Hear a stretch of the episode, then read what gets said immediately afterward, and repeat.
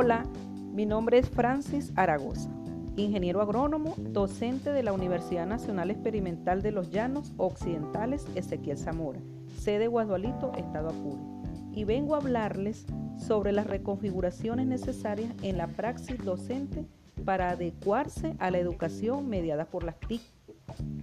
Durante las últimas décadas se han desatado cambios tecnológicos en todos los sectores a nivel mundial de una manera vertiginosa hasta el día de hoy. Es así como las TIC ocupan un lugar central en la transformación que experimenta la sociedad, influenciando no solo sus hábitos y patrones de conducta, sino su forma de pensar y educarse.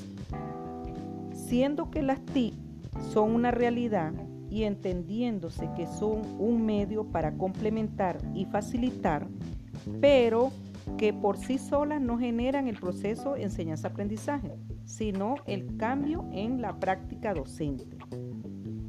Me fundamento en Aduna 2017 sobre la realidad de las TIC. Es que no se debe reproducir los viejos patrones de enseñanza-aprendizaje.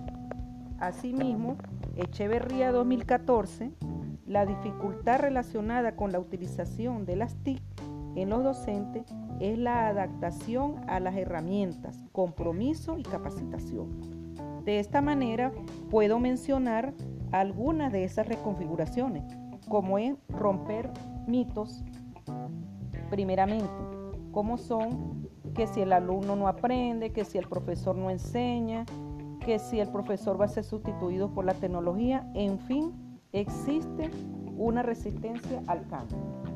Otra reconfiguración es aprender a desaprender. Es dejar de hacer lo mismo de la misma manera. Es decir, encontrar o descubrir que existen otros caminos que permiten llegar al mismo lugar. Otra reconfiguración podemos nombrarle reaprender. Es actualizarse, es actualizarse cambiando paradigma. Tenemos la creencia de que en nuestra época se enseñaba mejor, se aprendía mejor. Para ello deben haber cambios de contenido, ya que los alumnos eh, no son receptores pasivos de datos estáticos. Otra que reconfiguración es la innovación.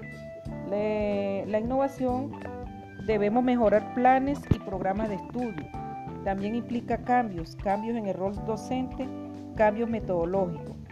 Y otra muy importante es la capacitación, porque a través de ella permite mejorar los conocimientos, habilidades, conductas y actitudes. Es todo, espero que les guste.